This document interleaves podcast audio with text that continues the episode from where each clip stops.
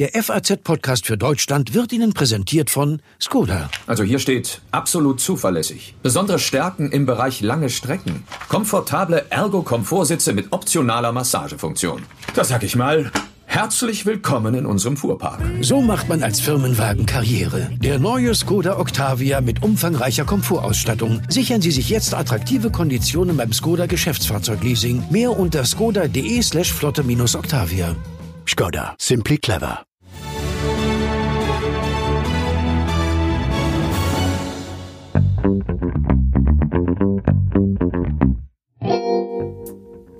Das Rauschen der Wellen im Mittelmeer oder der Wind in den italienischen Alpen.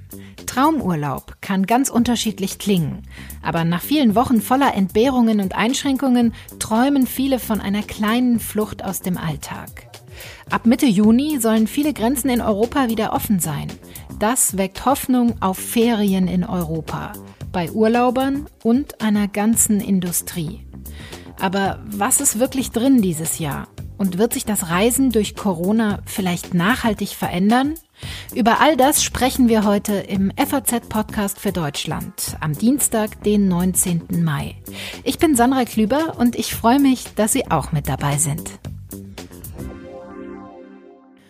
Von einer Reisewarnung für die ganze Welt hin zum Strandurlaub in Portugal. Diese Entwicklung scheint in greifbarer Nähe. Außenminister Heiko Maas hat gestern mit zehn seiner europäischen Amtskollegen darüber beraten, wie der Tourismus in diesem Sommer doch noch anlaufen kann.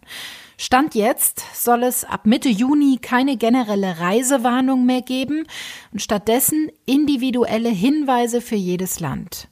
Und dann sollen auch nach und nach Reisen ins europäische Ausland wieder möglich werden. Wie und wann genau ist noch nicht klar. Nur eins steht schon fest. Wir sollten uns nicht der Illusion hingeben, dass es eine schnelle Rückkehr zum Business as usual geben kann. Und man muss sich auch darauf einstellen, dass der Urlaub, den man dieses Jahr, wenn man in, im europäischen Ausland verbringt, wahrscheinlich wenig zu tun haben wird mit dem Urlaub, den man kennt, wenn man an bestimmten Orten schon mal gewesen ist. Wie kann ein solcher Urlaub also aussehen? Und welche Herausforderungen gibt es? Das schauen wir uns jetzt mal genauer an. Und was würde sich dafür besser anbieten als die Lieblingsinsel der Deutschen, das 17. Bundesland Mallorca? Bei mir am Telefon ist jetzt Teda Bruske. Sie leitet das Hotel Occidental Playa de Palma. Hallo, Frau Bruske. Ja, hallo. Wo erreiche ich Sie denn gerade? Ja, ich bin im Hotel. Obwohl das Hotel geschlossen ist, äh, bin ich wenigstens halbtags hier und führe den Betrieb so weiter. Ihr Hotel hat 275 Zimmer, haben Sie mir im Vorgespräch verraten. Und die stehen jetzt seit fast genau zwei Monaten komplett leer. Wann geht denn bei Ihnen normalerweise die Saison los? Ja, wir sind ein Hotel, das das ganze Jahr über geöffnet ist. Also von daher sind wir nicht daran gewöhnt, das zu schließen. Und das war für uns natürlich ein ziemlicher Schock. Wir waren, ähm, wir sind bis zum 21. März offen gewesen. Und dann wurde ja vom Staat auch entschieden, dass alle Hotels schließen müssen. Und da hatten wir noch relativ viele Gäste und das ging dann aber sehr schnell. Und wir hätten auch nie gedacht, dass das so lange dauern würde. Ne? Und jetzt sind wir noch geschlossen, aber mit der Hoffnung, doch jetzt langsam wieder irgendwann zu öffnen zu können. Wie bereiten Sie sich denn jetzt auf einen möglichen Neustart vor? Ja, also es ist ja alles noch ein bisschen ähm, äh, noch nicht ganz klar, aber es, jetzt gibt's wenigstens Lichtblicke, nicht? Äh, dadurch, was Heiko Maas jetzt auch gesagt hat, dass Mitte Juni wahrscheinlich doch wieder Reisen in Europa möglich sind. Das wäre natürlich ganz toll für uns. Ähm, das Occidental Playa de Palma gehört zu einer Kette, der Barceló-Kette. Und diese Kette Barceló hat jetzt ein, ein neues Konzept entwickelt, das heißt We Care About You.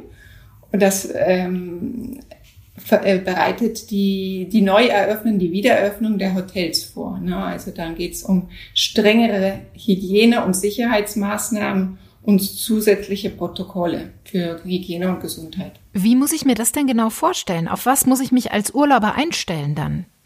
Unsere Protokolle bauen auf der Empfehlung der WHO auf und es geht halt besonders um, um die größere Desinfektion. Ne? Also dass überall ähm, Gel, Handdesinfektionsgel steht, dass man Kit mit Maske und Handschuhen Gel an der Rezeption kriegen kann, wenn man möchte. Ganz strenge äh, Desinfektionsprotokolle, also nach Krankenhausstandards, die auch von äh, extra Personal überprüft würden.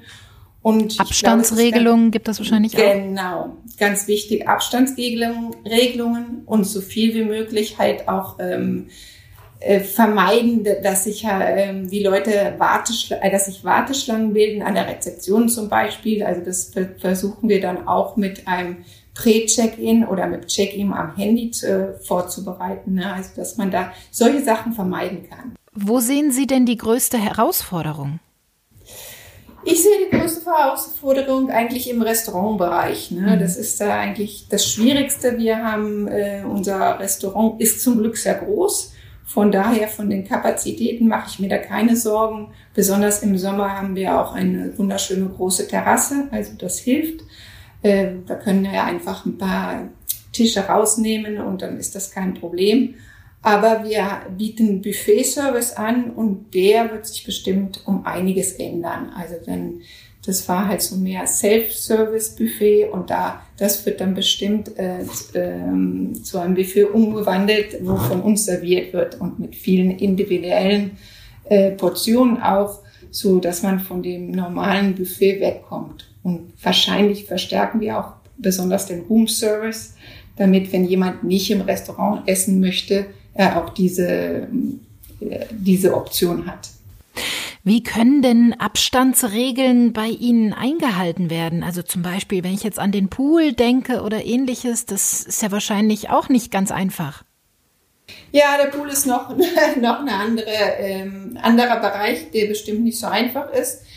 Ich denke, dass einfach äh, mit unserem Personal und auch dem ähm, Personal, das am, am, am extra für den Pool zuständig ist, ähm, die Liegen so weit auseinander verteilt werden müssen, dass halt wirklich dieser Abstand eingehalten wird.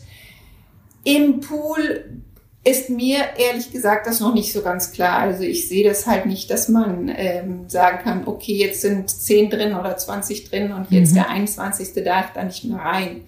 Aber ich denke halt auch am Anfang, dass das nicht das Problem sein wird, weil ich denke einfach, die Belegungszahlen werden halt nicht sehr hoch sein. Was erwarten Sie denn da in dieser Saison? Ich, wir hoffen, also wenn wir im Juli aufmachen können, hoffen wir 30 Prozent, 40 Prozent wäre schon super. Also das sind normalerweise äh, Monate, wo wir über 90 Prozent äh, Belegung haben. Aber ich denke, realistisch gesehen wären 30, 40 Prozent Juli, August. Und ab September, wenn alles gut geht, denke ich mal, dass wir bessere Zahlen vorweisen können, weil September ist hier in Playa Palma eigentlich ein sehr guter Monat. Sie haben aber weiter Hoffnung, dass es auch eine schöne Urlaubssaison 2020 noch geben könnte auf Mallorca? Ich denke mal, es wird eine sehr ruhige Urlaubssaison. Ich denke, wir können schon glücklich sein, wenn ähm, internationale, internationale Gäste wieder kommen dürfen, schon ab Juli oder ab Ende Juni. Ich, das wäre ganz toll. Aber ich denke, die Zahlen werden halt nichts mit anderen Jahren zu tun haben für unser Geschäft natürlich schlecht, aber für die Gäste, die kommen, ich äh, denke, kann das ein ganz tolles Erlebnis werden. Ne? Also Strände, die halt halb leer sind, ähm, eine Ruhe, eine, äh, ein ganz anderes Erlebnis. Also von daher denke ich, dass das eine, eine schöne Saison werden kann, aber eine sehr ruhige. Ich danke Ihnen ganz herzlich für das Gespräch und äh, schicke liebe Grüße nach Mallorca. Ja, ich danke Ihnen auch ganz herzlich und hoffe, dass das doch noch dieses Jahr klappt.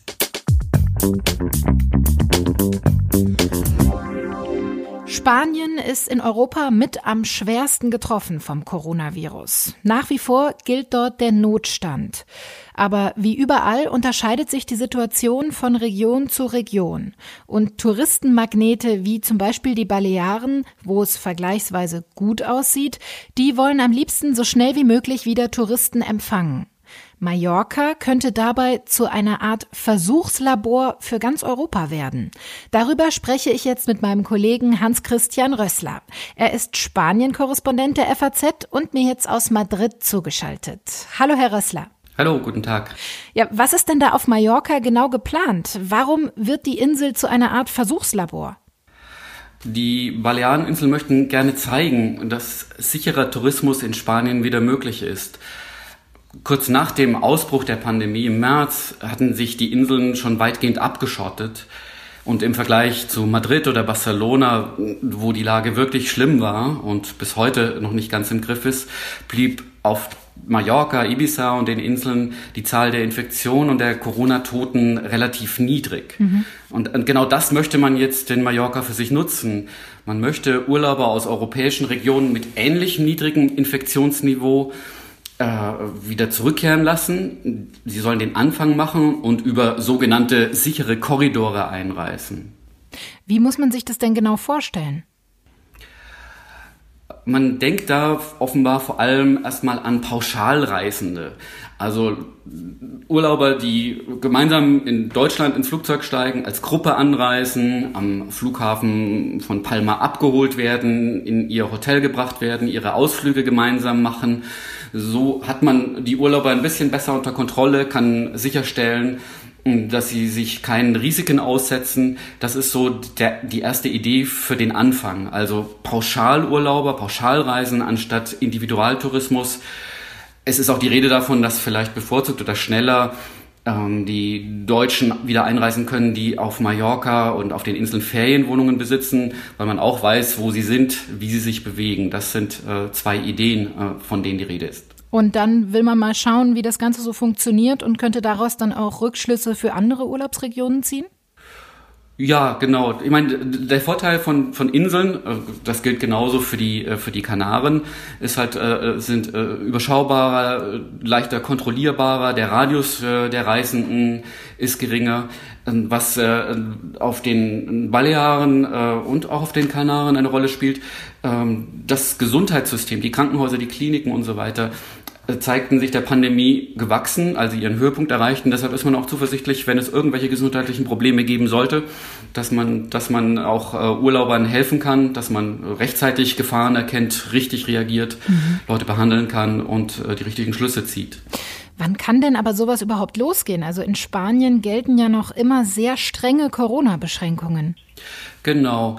Ähm, in Spanien ist auch äh, ganz klar die Rede davon, dass das Juni werden wird. Äh, gestern Abend sagte zum Beispiel der spanische Verkehrsminister José Luis Abalos im Fernsehen, dass die touristischen Aktivitäten wohl erst von Ende Juni an wieder beginnen. Ähm, das entspricht auch ähm, weitgehend dem nationalen Lockerungsplan, der als Ziel genannt hat, äh, eine, Norm, eine, eine neue Normalität äh, Ende Juni. Und das wird schrittweise sein.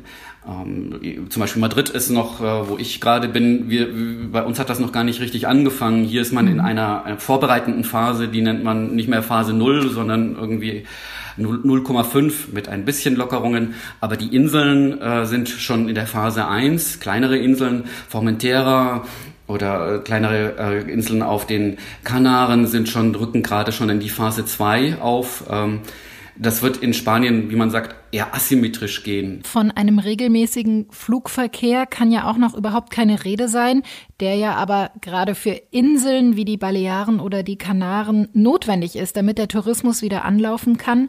Was tut sich denn da? Gibt es da schon konkrete Pläne, wann auch der Flugverkehr wieder anlaufen könnte? Ähm, es gibt konkrete Pläne. Es sind auch schon Fluggesellschaften äh, etwas vorgeprescht. Zum Beispiel letzte Woche hat die Deutsche Lufthansa angekündigt, dass sie vom 1. Juni an regelmäßig wieder Palma anfliegen wird. Andere Fluggesellschaften ziehen nach. Ryanair, Eurowings und so weiter haben ähnliche Pläne.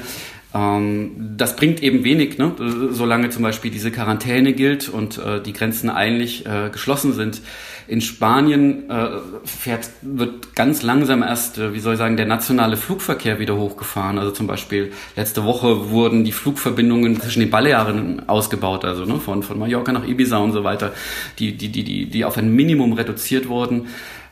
Ich glaube, in Deutschland vergisst man immer, äh, wo Spanien sich äh, befindet und was, was diese äh, Notlage oder dieser Ausnahmezustand für Spanier bedeutet, äh, zum Beispiel ein Spanier, der in Madrid lebt, nehmen Sie mich, ich kann auch nicht einfach äh, mich ins Flugzeug setzen, äh, nach Mallorca fliegen und sagen, mhm. ich will jetzt mal ein Wochenende an den Strand. Spanier dürfen momentan die Grenzen ihrer Heimatprovinz gar nicht verlassen. Gestern gab es ja eine Konferenz der EU-Außenminister. Heiko Maas hat sich danach ja relativ optimistisch gezeigt, dass Reisen ins europäische Ausland schon ab Mitte Juni auch wieder möglich sein könnten. Für Spanien halten Sie das also für völlig unrealistisch? Äh, nicht völlig unrealistisch. Ähm, es ist ja, in Spanien ist es ein Lockerungsplan und den die Regierung auch äh, nachbessert. Und das hängt einfach vieles oder alles hängt davon ab, wie sich die Zahlen entwickeln. Die äh, Infektionen gehen deutlich zurück, die Totenzahlen gehen deutlich zurück, spürbar zurück. Also äh, könnte es auch Nachbesserungen in diese Richtung geben in, auf Mallorca wurde, ist eben von, bewusst von Pilotprojekten die Rede. Ne? Mhm. Vielleicht von einem, nicht weil man Leute in Gefahr bringen will, sondern dass man probieren will, was kann man tun, wie kann man Tourismus sicher organisieren. Dass das vielleicht ein bisschen früher beginnen kann als Ende Juni, ist nicht ausgeschlossen. Aber niemand legt sich bisher auf äh, Termine fest. Und äh, das äh, muss, man darf einfach nicht vergessen, Sie haben selber gesagt, Spanien ist eines der Länder, die es am schwersten, am schlimmsten getroffen hat. Bis zuletzt hieß es ja bei uns in Deutschland, dass ein Sommerurlaub, wenn überhaupt, dann nur in Deutschland selbst möglich ist. Jetzt scheinen da doch europaweit auch weitreichende Lockerungen möglich zu sein in absehbarer Zeit. Woher kommt das? Wie erklären Sie sich das? Spielen da wirtschaftlicher Druck und auch der Druck der Tourismusindustrie eine gewisse Rolle? Also in, in, Spanien freut man sich darüber, dass, dass Dinge in Bewegung geraten. Ähm, man ist vor allem erleichtert darüber, dass das Schlimmste der ersten Welle vielleicht wirklich vorüber ist. Wenn man mit Hoteliers und Reiseveranstaltern spricht, die setzen eigentlich ihre große Hoffnung auf den einheimischen Tourismus. Also ein bisschen wie in Deutschland. Ne? Natürlich ist die, äh, äh, spielen Hoteliers und, und Reiseanbieter eine, eine, eine große Rolle und üben Druck aus. Das ist aber auch gar nicht nötig, äh, weil der Regierung ist bewusst, dass äh, der Tourismus für die spanische Wirtschaft ein, ein mhm. ist mit Hunderttausenden von Arbeitsplätzen. Welche Bedeutung hat denn der Tourismus für die Wirtschaftsleistung auf Mallorca oder auch für Spanien insgesamt? Auf den Balearen und den Kanaren macht, macht der Tourismus gut ein Drittel der Wirtschaftsleistung aus.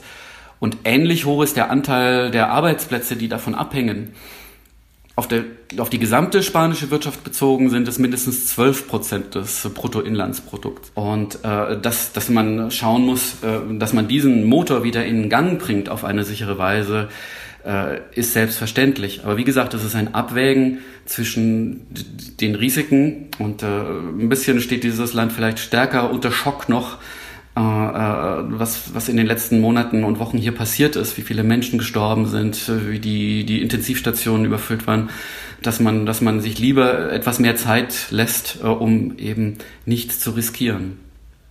Vielen Dank für das Gespräch und äh, viele Grüße nach Madrid. Gerne. In Spanien gibt es also noch viele offene Fragen und jede Menge Ungewissheit. Ja, und das dürfte wohl auch für alle anderen Länder gelten. Sollten wir unseren Sommerurlaub in diesem Jahr also doch lieber in Deutschland planen? Und wird sich das Reisen vielleicht nachhaltig verändern? Darüber spreche ich jetzt mit dem Tourismusexperten Professor Thorsten Kirstges von der Jade Hochschule in Wilhelmshaven. Schönen guten Tag, Herr Kirstges. Ja, grüß Sie. Moin, moin. Im Moment gibt es ja viel Hoffnung, aber auch viel Unsicherheit. Zu welchem Sommerurlaub würden Sie denn im Moment raten? Also ich gehe fest davon aus, dass zu der Sommerferienzeit, also ungefähr zehn Wochen ab Ende Juni, äh, die Reisefreiheit innerhalb des Schengen-Raums wieder weitgehend hergestellt ist. Und äh, von daher kann man also entweder in Deutschland natürlich seinen Urlaub machen. Das machen normalerweise sowieso knapp 25 Prozent der Deutschen in diesem Jahr vielleicht ein paar mehr. Oder eben man kann auch die geplante, vielleicht schon gebuchte Auslandsreise innerhalb äh, der Schengen-Länder durchaus antreten. Da bin ich eigentlich sehr optimistisch. Wer noch nicht gebucht hat, kann natürlich jetzt noch ein bisschen warten, wie sich das entwickelt. Und dann, äh, wenn die Reisefreiheit wiederhergestellt ist, die Buchung eben bei einem Veranstalter, vielleicht über ein Reisebüro tätigen. Worauf sollte ich denn da als Urlauber achten? Was buche ich denn am besten? Naja, es gibt natürlich Urlaubsformen, die, ich sag mal, eher geeignet oder prädestiniert sind in diesen Zeiten, wie zum Beispiel Ferienhäuser, Ferienwohnungen. Da kann man ja relativ sich, gut sich auch isolieren, wenn man das möchte. Da kann man unter sich sein, äh, man kann die Kontakte beschränken, es sind keine anderen Kontakte zu fremden Leuten unbedingt äh, erforderlich. Und ähm, kleinere Wohneinheiten natürlich auch, also kleinere Hotels, Urlaub auf dem Bauernhof, wenn man an Deutschland oder Österreich denkt, dürfte sicherlich da geeignet sein.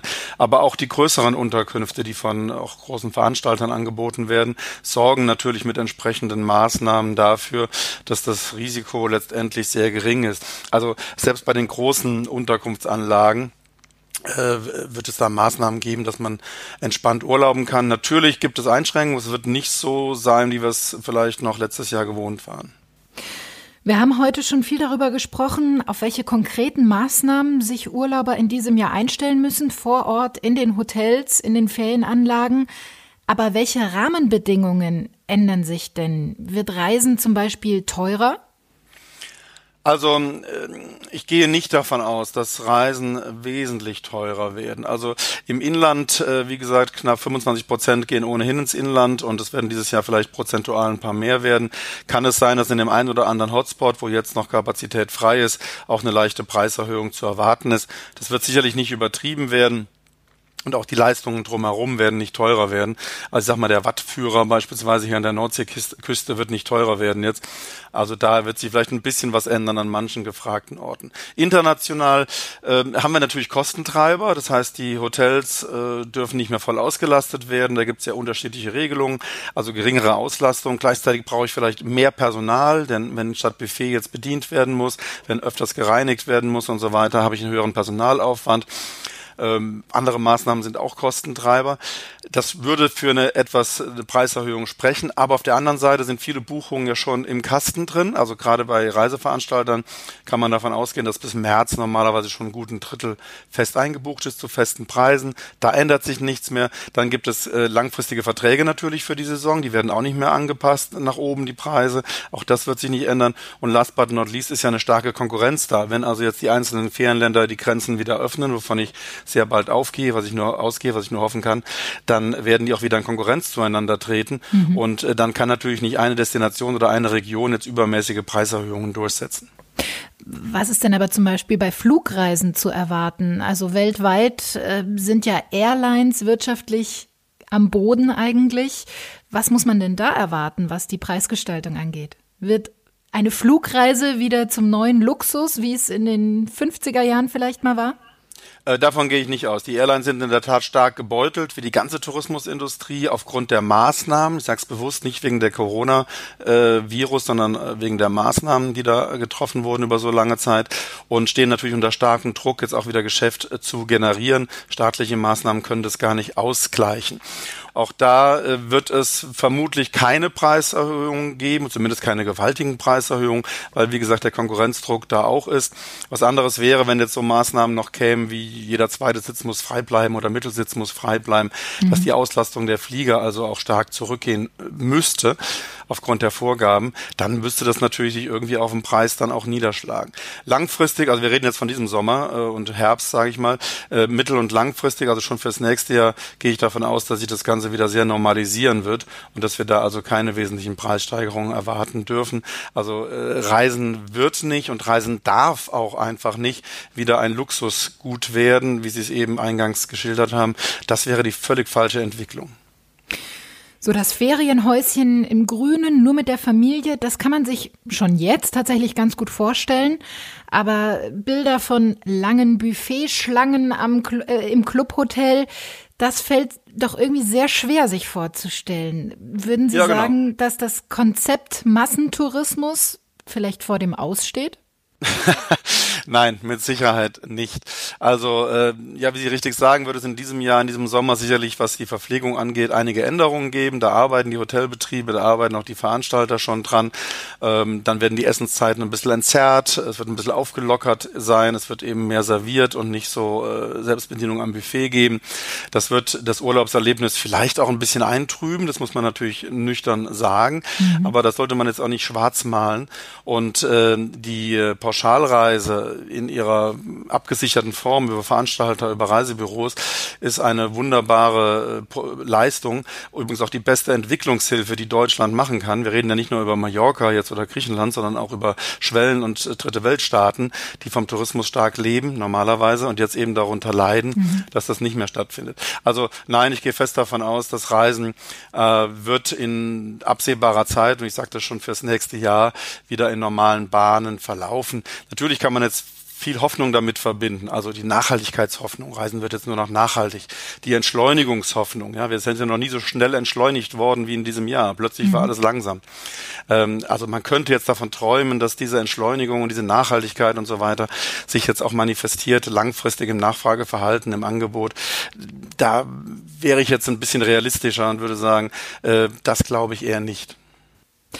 Professor Thorsten Kirstges ist sehr optimistisch, dass in diesem Jahr auch schon ein Sommerurlaub auch im europäischen Ausland möglich ist und dass wir sehr schnell auch wieder zur Normalität im Tourismus zurückkommen werden. Vielen Dank für das Gespräch. Ich danke Ihnen für die Aufmerksamkeit.